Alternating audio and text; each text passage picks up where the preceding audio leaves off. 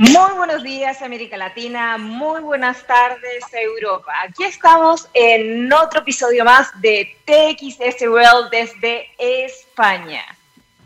Y por supuesto, por www.txsradio.com, la única radio de ciencia y tecnología de América Latina.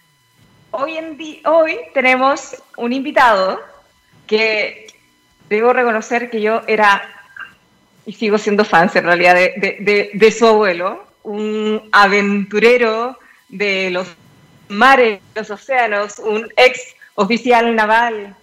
No sé si se acuerdan eh, a los cuarentones como yo, que veíamos cuando más pequeño las aventuras de Jacques Cousteau. Bueno, les cuento que, que hoy tenemos a otro aventurero, su nieto, pero un aventurero de las finanzas, a Jean-Paul Cousteau Vida, que ha desarrollado su carrera en el ámbito de la, de la formación en económica financiera como promotor de varias escuelas de negocio desde el año 1993 aquí en España. A lo largo de los años, los proyectos en los que ha formado parte como accionista y promotor en el ámbito de educación ha alcanzado la cifra de más de 100.000 alumnos.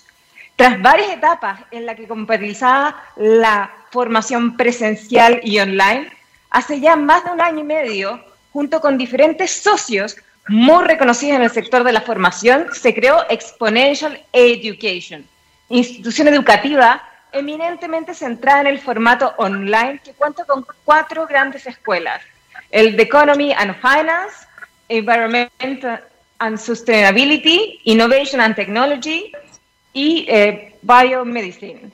Muy buenas tardes, Pablo, que nos acompañas desde Madrid. Muy buenas tardes, encantado de estar invitado en este programa de, radio y para mí es un orgullo que hayáis contado conmigo para esta entrevista. Muchísimas gracias. No, al contrario, es, un gusto para nosotros el que podemos hablar un poco de cómo se, digamos, cómo se está transformando las finanzas y sobre todo con alguien que ha estado tan inmerso en este mundo aquí en España. Recordemos que, los bancos quizás más eh, representantes o importantes en América Latina, eh, muchos de ellos son españoles, como el Banco Santander, el, Banco BBVA, que ya digamos, se retiró de Chile, pero que sigue en otros países. Entonces, muy interesante ver qué pasa acá en la banca española, porque al final llega, eh, de alguna otra forma, toda esa transformación América Latina y, lo que hemos visto acá en, España eh, los últimos meses, sobre todo de que comenzó el tema del COVID, ha sido una aceleración muy importante en el proceso de transformación y digitalización de la banca. De hecho, recordemos Santander, que, convocó a, ha hecho, ha, eh, convocado a, digamos, a gente del mundo de coding, eh, programadores, eh, para desarrollar una estrategia muy acelerada en esta transformación y otras cosas que hemos visto en la banca española como eh, el uso de la tecnología blockchain a través de Iberpay, etcétera. Entonces cuéntanos, Pablo, un poquito cómo, cómo ves tú la banca hoy aquí en España y, quiénes son sus grandes competidores. Sí, vamos a ver. Eh, la ventaja de tener cierta edad es que pues eh, nosotros llevamos viviendo la evolución de la banca pues prácticamente desde los años 80, eh, con lo cual llevamos ya pues eh, treinta y tantos años viendo un poco los la evolución, las tendencias, que todo ha ido, digamos, llevado un poco por, por, el, por las transformaciones económicas, por un lado, por otro lado, por las diferentes crisis económicas que hemos vivido, tanto en España como en Europa y en el mundo en el mundo entero. Las crisis financieras, todas ellas han tenido una repercusión al final sobre, la forma de trabajar en los bancos. De hecho, la última crisis del 2008 eh, transformó totalmente el modelo de la banca de inversión y hizo volver un poco eh, a, los bancos a volver a mirar a la banca más aburrida, más tradicional, a la banca de sucursal, a la banca comercial o a la banca de empresas tradicional, porque al final pues, el apalancamiento de los bancos se mostró que era absolutamente eh, irresponsable, ¿no? Con un capital mínimo, tener unos apalancamientos tan espectaculares en las posiciones por cuenta propia, al final eso provocaba, era inevitable que provocara problemas en el corto plazo, ¿no? Que fue lo que pasó sobre todo en la banca de inversión anglosajona y, tanto en Estados Unidos como en Inglaterra, ¿no? nosotros lo, que hemos visto, digamos, como, como gran transformación es que hace 10 o 15 años los competidores de los bancos eran otros bancos, pero es que ahora eh, en, realidad los competidores de los bancos ya no son los bancos, son Google, es Facebook, es eh, LinkedIn, porque al final son ellos quienes, tienen las bases de datos de, con, más eh, clientes potenciales, son ellos quienes tienen las bases de datos más segmentadas, son ellos quienes tienen la capacidad probablemente de replicar muchos de los negocios que hacen los bancos sin necesitar una licencia bancaria, con lo cual sin estar sometido al requerimiento regulatorio de los propios bancos, eh, son mucho más ágiles a la hora de reaccionar, tienen unos departamentos de investigación y desarrollo donde tienen los mejores eh, talentos del mundo entero, con lo cual nosotros desde hace muchos años ya estamos viendo, digamos, incluso durante bastantes años hemos estado publicando un ranking que era bastante famoso, en el cual lo que hacíamos era colocar los 10 principales competidores de la banca, iban cambiando de ranking uno a otro pero al final siempre son casi siempre los mismos, ¿no? Pues eh, desde Skype, eh, Google, Facebook, LinkedIn, y en general esos son los bancos, eh, perdón, las, las, las, empresas tecnológicas a los que los bancos miran de reojo, porque esa es la gran amenaza. El día que Google lance un banco, ¿quién va a poder con esa base de datos de miles de millones de clientes? Y sobre todo, todo lo que conoce Google de los clientes es mucho más de lo que conocen los bancos de sus clientes, con lo cual va a poder ofrecer productos mucho más orientados a sus necesidades, mucho más adaptados a sus requerimientos inmediatos y ese, digamos, ese, paso, si algún día lo dan, pues eh, será, un, será un, problema muy difícil de abordar para la banca, porque además los bancos tienen un, fardo, que decimos en España, o tienen una, un lastre muy pesado con su estructura. Tienen una estructura muy, eh, eh, digamos, dura de asimilar, tienen muchas sucursales. Tienen muchos costos fijos, muchos costos fijos, como dices Exacto. Costes fijos, luego tienen unas estructuras eh, eh, que normalmente eh, tienen edificios emblemáticos en las grandes ciudades, que eso les da mucho estatus y mucha relevancia social, pero al final es muy caro de mantener. Tienen muchas sucursales, de las cuales sobran miles. En España ha habido un proceso de reducción de sucursales brutal que aún no ha acabado. Y es muy difícil que esas personas se reubiquen en otros bancos, porque es un proceso generalizado. O sea, no hay bancos reduciendo sucursales y otros ampliando sucursales. Todos las reducen. Exacto. Te quiero detener un poquito ahí para retomar un, par de temas y para también, de, alguna otra forma, eh, darle un poquito más de información a nuestros radioescuchas. Recordar un poco que ya eh, Facebook ha hecho pruebas de concepto para hacer transacciones vía, digamos, de dinero vía WhatsApp.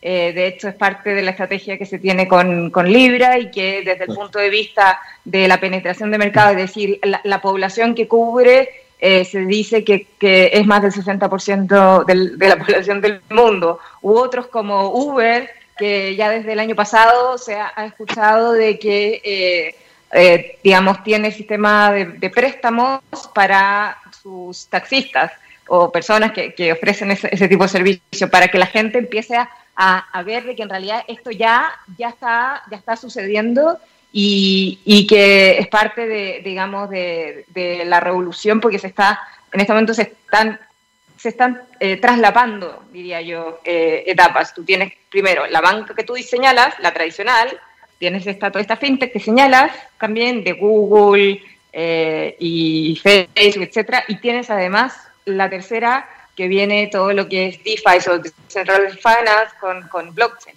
Eso por una parte. Y, que, sería interesante que pudiéramos, eh, eh, digamos, conversar. Y también respecto a lo otro que tú hablas del tema de la, del desafío de la banca, recordar de que además de esa gente que, que, esta parte tiene más que ver con, con lo tuyo de formación, que ha ejercido como, digamos, en distintas funciones en bancos y que después les cuesta reubicar porque ya, digamos, no se están solicitando ese tipo de posiciones.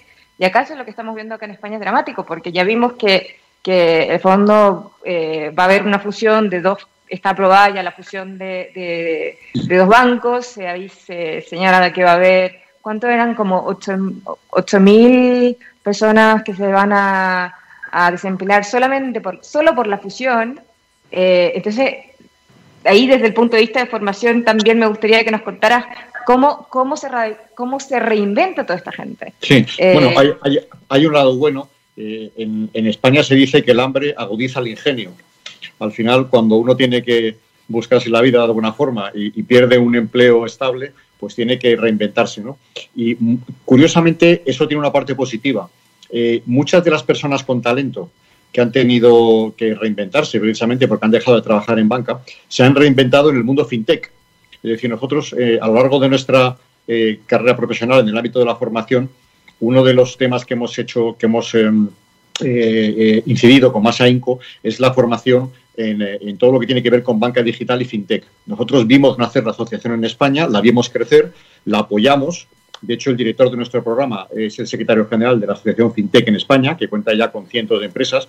Y muchas de esas personas que asistían a los cursos o que asistían a las reuniones de la Asociación FinTech en nuestras instalaciones no eran personas junior, eran personas de 40 o 50 años o más que habían abandonado el banco, o bien por vocación, porque tenían vocación de desarrollar un, proyecto más tecnológico, o bien por obligación, porque el banco había decidido prescindir de ellas, porque en España se ha dado un caso curioso, y es que personas con un talento absolutamente eh, inusual, con 53, 54 años, estaban prejubilando, cosa que es algo absolutamente increíble, porque eh, a esa edad con la experiencia que uno tiene y si tiene la cabeza bien puesta, que a esa edad suele ser lo habitual, es un, es un lujo que los bancos no se pueden permitir. Entonces, muchas, mucho del talento que se ha ido de la banca precisamente se ha ido para reinventarse y se han creado plataformas, pues no sé, de crowdlending, plataformas de crowdfunding. Hay gente que ha montado em, plataformas eh, de gestión automática de trading utilizando algoritmos y, y, además haciéndolo muy bien y captando clientes eh, eh, importantes, eh, eh, Family Office, etcétera, etcétera.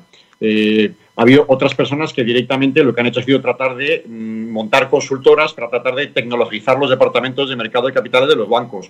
en fin, hay, una amalgama de, empresas, otros, por ejemplo, para aprovechar el Big Data, potenciar mucho el Big Data, la segmentación de, de datos de clientes porque es algo vital para la banca. tener más información y tratar de acercarme a Google en cuanto a la información que Google tiene de mi cliente, que yo tengo mucho menos que él. ¿no? Entonces, al final eso tiene ese lado positivo, que normalmente las personas con talento no se han quedado en su casa. Lo que han hecho ha sido reinventarse desarrollando empresas. De hecho, ahora mismo, por ejemplo, en Madrid existe un sitio muy curioso que se llama Criptoplaza. La Criptoplaza es una especie de plaza eh, real, no es virtual, es una plaza real, y es una especie de coworking donde se han juntado todas las empresas de Madrid cuyo nexo común es trabajar en el mundo de las criptomonedas. Y eso es muy interesante porque ahí el talento se junta y al final el coworking hace que unos hablen con otros y que si uno necesita un experto de determinada área, a lo mejor está trabajando en la empresa que está a 50 metros de mí, con lo cual al final se crean sinergias y yo creo que ese espíritu colaborativo al final es fructífero para todos. Entonces, yo creo que poco a poco, en, parte, no digo gracias, pero en parte por la, eh, por, el, por la poca empleabilidad que ha tenido el sector financiero en España estos años, eso ha acelerado el proceso de reinvención y ha acelerado el nacimiento de muchas empresas fintech. Es súper interesante porque además, fondo, y, y, ahora también se viene un nuevo desafío, porque eh, con todo lo que está sucediendo entre las fusiones, eh, despidos, dado que las, etcétera, y automatización de un montón de procesos, hay que, como las personas tienen que acelerar ese proceso de, reinvención y, y, además que hay que tener en cuenta que, que, que mencionaste la, el mundo cripto, de que por lo menos aquí en Europa eh, y en otros países también, o sea, en el fondo, no solamente, no solamente aquí en Europa, sino también en, en China, eh, digamos, en, en, otras regiones, perdón, el, ya se está hablando de las monedas digitales de, y, de, y, de, conceptos que, que, que, van a abrir también a otra etapa de las finanzas. Y, y, ahí, y, lo otro interesante que dijiste es que al final toda esta gente que se forma y que, o sea, toda esta gente que sale de la banca, que se forma y, y al final tienen una propuesta de valor para el sector bancario inclusive y financiero en general desde afuera. Sí, sí, eh, Y eso va a ser un tema súper interesante en, en, lo que se viene de los próximos años. ¿Y, y cómo, cómo, ves un poco, porque eh, cómo, cuéntanos un poco cómo es la regulación aquí en España de, de todo este, de este mundo más, más fintech? Te lo, porque existen países como, como Chile en que la, todavía no hay una regulación, eh, digamos, definida al respecto. De hecho, hay un borrador, hay un white paper simplemente sobre crowdfunding. Entonces, cuéntanos, cuéntanos un poquito sobre, sobre eso. Bueno, ahí, digamos, eh, hay, ah, eh, en, en, España hace ya dos o tres años se, se, desarrolló un libro blanco. Ese libro blanco, de, mm, digamos, fue un libro desarrollado por alguna consultora independiente con el apoyo de la, eh, de la asociación FinTech e Insurtech y se presentó al Ministerio de Economía precisamente para fijar un poco los guidelines de lo que debería ser la regulación del ámbito fintech, porque el, mundo fintech tiene que ser regulado a la fuerza. Es decir, además hay una presión por parte de los bancos en el sentido de que los bancos están fuertemente regulados. Hay requisitos de capital cada vez más exigentes. Eh, la normativa de Basilea ha ido endureciendo el requisito de capital para los bancos. los estrés test de la banca en general suelen ser cada vez más exigentes, pero sin embargo el mundo fintech eh, tiene la libertad de ofrecer productos bancarios sin esa regulación tan exigente. Con lo cual, por un lado, es normal que se regule un sector que estaba sin regular y que ha nacido, que ya tiene muchas empresas, y por otro lado, hay una cierta presión por parte de los bancos, porque los bancos obviamente no pueden competir muchas veces en precio con las, eh, con, las fintech, precisamente por el coste que tiene el, mantenimiento de capital, el mantenimiento de sucursales, la licencia bancaria, en fin, por un montón de requisitos. Entonces, por eso yo creo que en muchos casos, yo creo que, y, y eso de hecho desde Exponential Education, eh, estamos tratando de, dar una formación muy de vanguardia en todo lo que tiene que ver con el mundo fintech, porque no son mundos contrapuestos. Al, final, ¿qué está pasando? Que los grandes bancos lo que están haciendo es tratar de atraer el talento y muchas veces de comprar las fintech y de integrar en sus empresas y en sus bancos eh, el talento y las ideas que a lo mejor ellos no han tenido o que les puede interesar eh, que, haya podido desarrollar un tercero. ¿no? Entonces, cada vez es más habitual que las fintech que tienen un cierto éxito, al final su, tecnología, eh, el propio talento, sea adquirido por un gran banco y esa tecnología, eh, digamos, se integre dentro de la propia entidad y pase a formar parte como, como un acervo, digamos, de, la, de, la, propia entidad financiera. Esto lo vemos diariamente prácticamente en, en, Santander BBVA, pero también lo vemos en los grandes bancos americanos, ingleses. Cuando alguien tiene una idea y esa idea funciona, eh, y esa idea realmente tiene futuro, y sobre todo con volumen, es muy habitual que todo eso, digamos, pase a formar parte al final o de un gran banco o de una gran gestora, porque al final a lo mejor es una persona que ha desarrollado una herramienta automática de trading que ha, demostrado ser eh, muy exitosa y al final las grandes gestoras también quieren tener talento para ofrecer a sus clientes. ¿no? Con lo cual yo creo que en ese sentido yo no lo vería como dos mundos contrapuestos, yo lo vería como una evolución conjunta. De hecho, los, bancos mismos están potenciando la creación de fintech, es decir, están potenciando laboratorios. Desde el propio Exponential Education hemos creado un Exponential Lab, que se llama.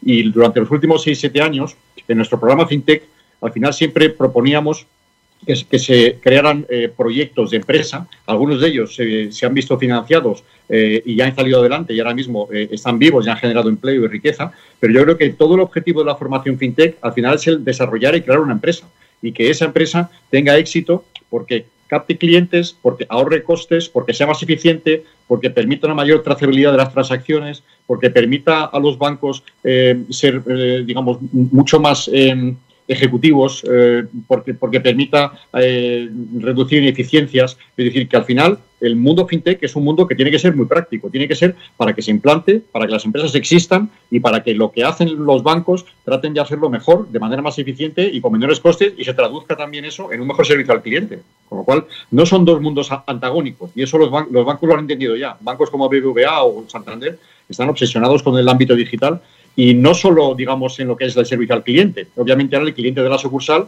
se relaciona a través de Internet, las transacciones son online, pero no solo eso.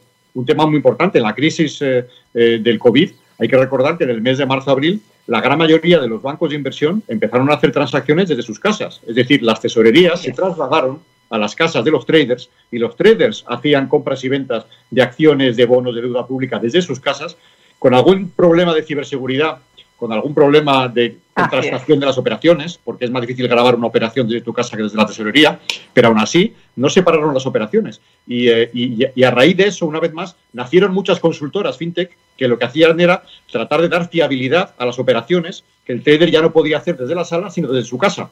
Con lo cual, al final, toda esta digitalización o esta virtualización del mundo financiero no es solo la relación entre el cliente y el banco a través y por, que desaparece la sucursal. Es que la operación más sofisticada es la operación completa. Puede haber el mercado de capitales, compra de bonos por parte de inversores. Todo eso al final el trader puede estar en su casa. Y de hecho, eh, hay muchas aplicaciones ahora que replican, eh, digamos, los, eh, los, los, sets y las, los digamos, toda la metodología y, y, todos los, todas las eh, todas las herramientas que pueden tener los, los, traders para operar en tiempo real desde una sala se replica para poder tener desde una app y hacerlo desde tu casa.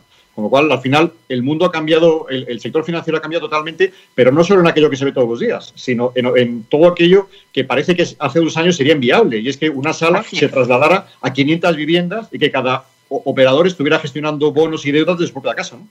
Y hablando sobre eso, finalmente, porque es como una descentralización un poco de las operaciones.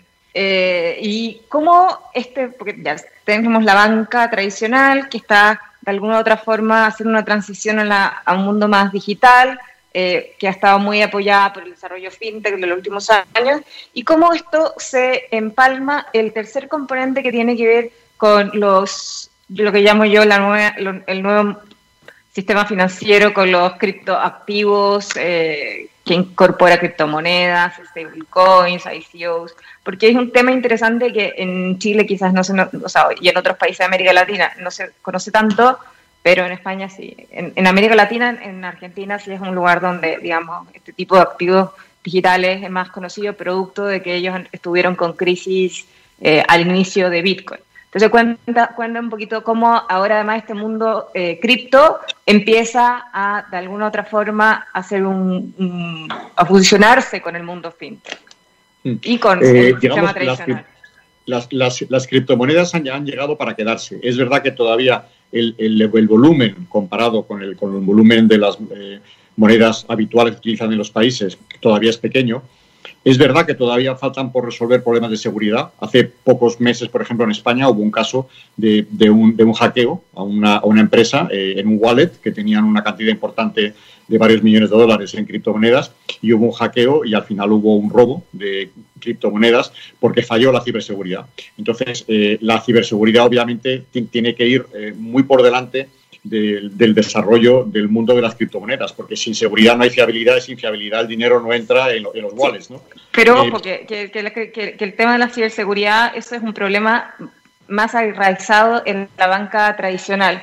El, eh, de hecho, no sé si hablas del caso de, de, de sushi.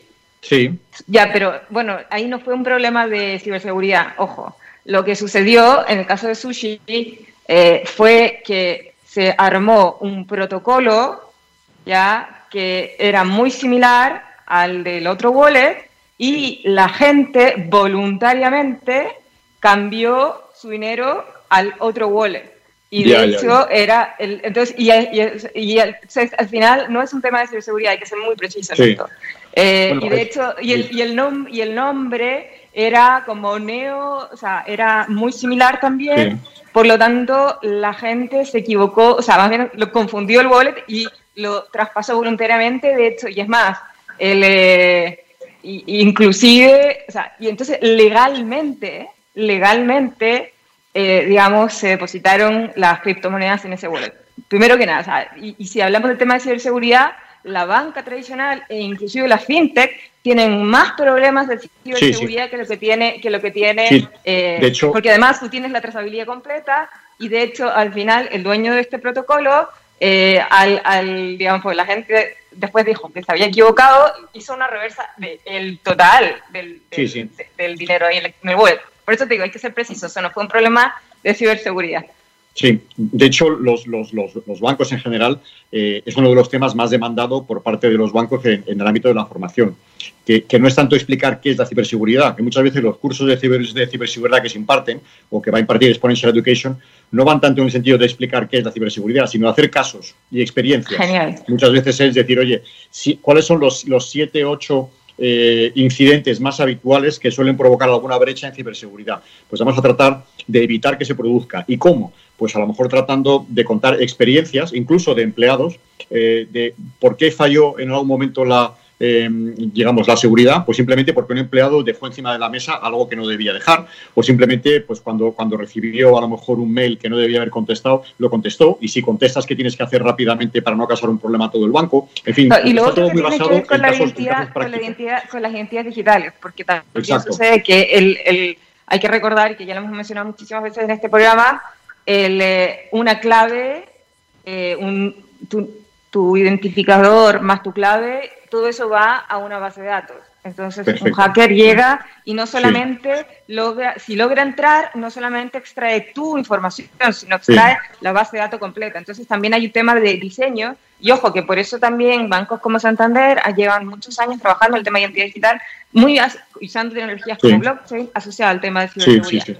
Sí, hay, hay un tremendo desafío. Y antes de que, de que, de que tengamos que despedir, como, ¿cuál sería tu reflexión sobre lo que viene ahora aquí en la banca en, España? ¿Cuáles son, o el sistema financiero y, y también el tema de, este, de formación?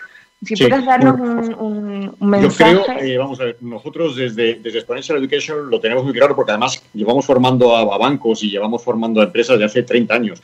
Y yo creo que hay que anticiparse al futuro. Por ejemplo, la ciberseguridad es interesante, pero lo que ahora mismo eh, tenemos algunos profesores de Silicon Valley con los que hemos hablado en, los últimos meses, y ahora mismo lo que los bancos, las empresas deben eh, centrarse es en lo que se llama la ciberinteligencia. La ciberinteligencia, ¿el qué es? Es el paso previo a la ciberseguridad. Esta targa anticiparte.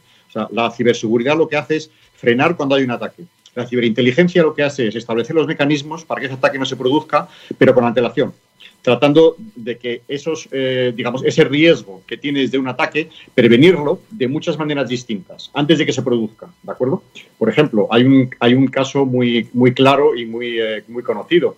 Cuando se hackearon las cuentas de Twitter, de, eh, me parece que fue de Donald Trump, de Obama, hace unos meses. Bueno, pues había varias consultoras dedicándose a temas de ciberinteligencia que ya preveían que eso iba a suceder y estaban alertando a los diferentes partidos políticos de que eso podía suceder. Entonces, la ciberinteligencia avisa de lo que puede ser un problema grave de ciberseguridad. Pero en general, en toda la formación que queremos hacer, es siempre formación pensando en el futuro. El COVID ha cambiado todo, el teletrabajo lo ha cambiado todo, la digitalización lo ha cambiado todo, la educación online eh, ya es, por desgracia o por suerte, una obligación, no solo en las universidades, sino en los colegios, con lo cual, digamos, eh, hay, que, hay, que adelantarse a los problemas que van a tener las empresas en los próximos años. Problemas de supply chain, los bancos que van a tener que competir, obviamente, con eh, tecnológicas, como hemos comentado antes, con Google, Facebook, etcétera, pero el mundo, el mundo ha cambiado, no sé si para mejor o para peor. bueno, y, para eso está Education. Y para eso está Exponential Education. Si nos puedes dar a, nuestro, a nuestros radioescuchas, contarle cuál es la dirección antes de que nos despidamos. Sí, exponential-institute.com www.exponential-institute.com Bueno, invitamos a, nos despedimos nuestras radioescuchas y los invitamos a todos a revisar el sitio web de Exponential Education para ver cuáles son los requerimientos de la educación de el presente ya, de verdad, ya el futuro, ya, lo estamos viviendo. Muchas gracias. Muchísimas gracias, María. Un, gusto, esperamos que más adelante sigamos, pueden tener la oportunidad de poder conversar estos temas que son siempre del interés de nuestra audiencia. Muchísimas gracias, María. Muchísimas gracias por la entrevista y encantado de haber participado en ella.